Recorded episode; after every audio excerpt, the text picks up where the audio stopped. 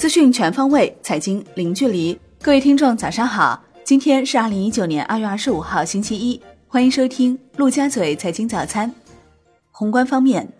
中国建筑科学研究院有限公司相关负责人回应住宅建筑应以套内使用面积进行交易称。主要考虑是从技术角度规范住宅面积的计算规则，按套内使用面积计算是国际通行做法。为了提高我国工程建设标准与国际通行做法的一致性程度，此次规范征求意见稿中已将住宅交易的面积统一按套内使用面积计算，一定程度上有利于消费者权益的保护。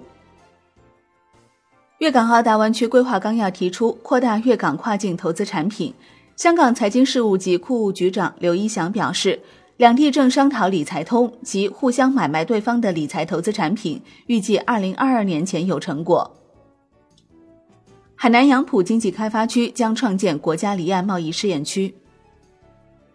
经济参考报头版刊文称，在当前乃至未来一段时期，要深化对国际国内金融形势的认识。正确把握金融本质，深化金融供给侧结构性改革，平衡好稳增长和防风险的关系，精准有效处置重点领域风险，深化金融改革开放，增强金融服务实体经济能力，坚决打好防范化解包括金融风险在内的重大风险攻坚战，推动我国金融业健康发展。国内股市方面，中国基金报报道，券商资管大集合产品公募化改造已经取得了一些新进展。据悉，已经有两家公司作为试点上报了改造的具体方案，目前正在等待监管反馈意见。与此同时，没有公募牌照使部分公司的改造难度升级。在二零一九年来的三十三个交易日里，A 股发布了五百一十二份减持计划，涉及二百七十八股，平均每天发布减持计划十五点五二份，其中有八十起计划属于清仓式减持，涉及五十一股。其中，鹏耀环保的减持比例较高，有三名股东计划清仓，合计将减持总股本的百分之三十六点二四。据 wind 的统计，今年以来，共有一百二十九家 A 股上市公司披露了重大重组相关事项，其中有二十五家新发布了关于重组的董事会预案，而在去年同期，仅有五十八家 A 股上市公司披露相关事项。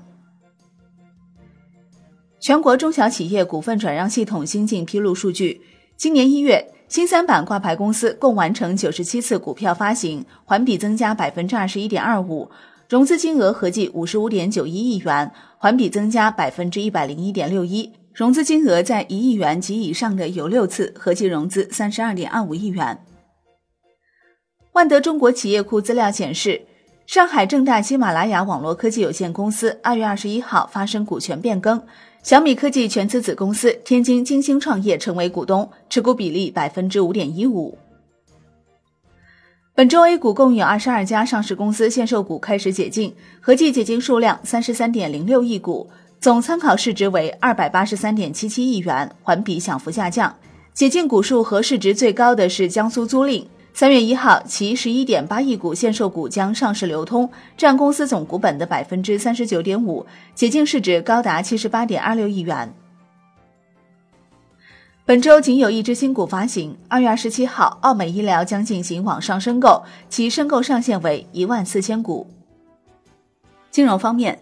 据证券日报报道。沉寂了一年之久的股票配资开始卷土重来。有配资公司称，可以按照一倍到十倍杠杆、指定账户操作和指定券商通道，以及年化百分之十二至百分之二十四的利息等条件，向各种有配资需求的投资者提供不同类别的配资资金。更有配资公司表示，五千万元以内的配资资金十分钟就能到账。楼市方面，据经济参考报报道，业内人士认为。受春节因素、返乡置业意向减弱等多方面因素影响，本轮持续超过四十五个月的房价上涨后，一二线城市的二手房价格出现下行。未来住建部的约谈预警依然将影响地方房地产调控，包括多轮多城市房地产巡查在二零一九年将常态化，二零一九年政策微调仍将持续。产业方面，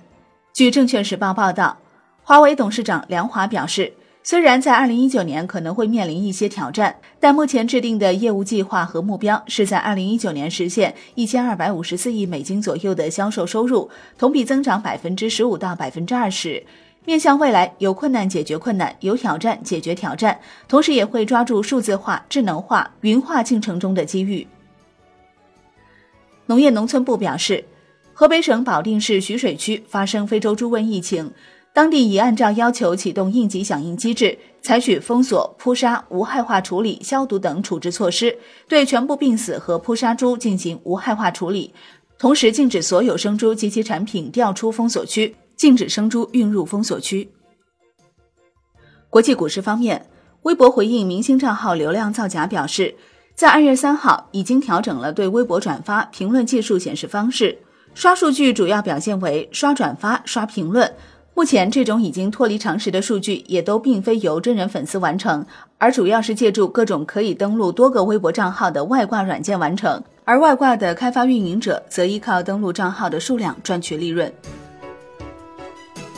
好的，以上就是今天陆家嘴财经早餐的全部内容，感谢您的收听，我是林欢，我们下期再见喽。